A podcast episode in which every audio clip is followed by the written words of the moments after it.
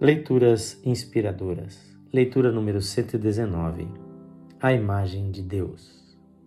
O Senhor falava com Moisés face a face, como quem fala com seu amigo. Êxodo 33, 11. Moisés amava a presença de Deus. Veja isso nos capítulos 32 e 33 de Êxodo. A amizade de Moisés com Deus foi a garantia da presença de Deus com o povo na jornada do deserto. Embora Moisés não tivesse contemplado realmente a face do Senhor, conforme Êxodo 33, 21 a 23, eles se falavam face a face, ou seja, Moisés tinha intimidade com Deus e conheceu os segredos de Deus. Veja o Salmo 25, 14.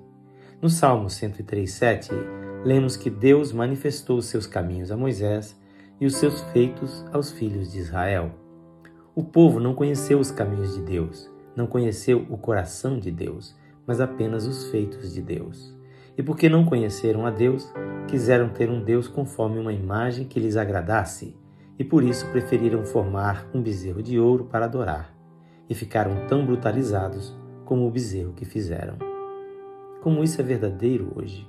Muitos têm seus bezerros, suas imagens fabricadas na mente e no coração de um Deus que mais lhes agrada.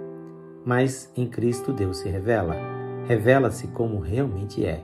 E o Deus que ele revela ser, nós jamais poderíamos criar ou formar.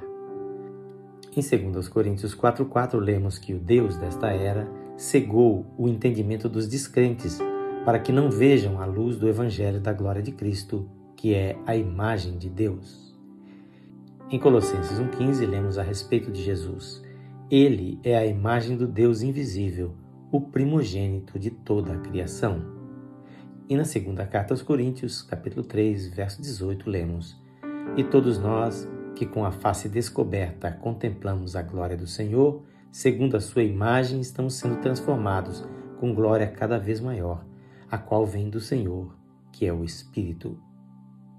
Se conhecermos verdadeiramente o Jesus verdadeiro, seremos transformados pelo Espírito Santo na sua imagem a imagem de Deus. Esta leitura é feita por seu amigo pastor Edson Grande. Que o Senhor Jesus abençoe ricamente a sua vida e que você possa contemplá-lo para ser transformado à imagem de Deus.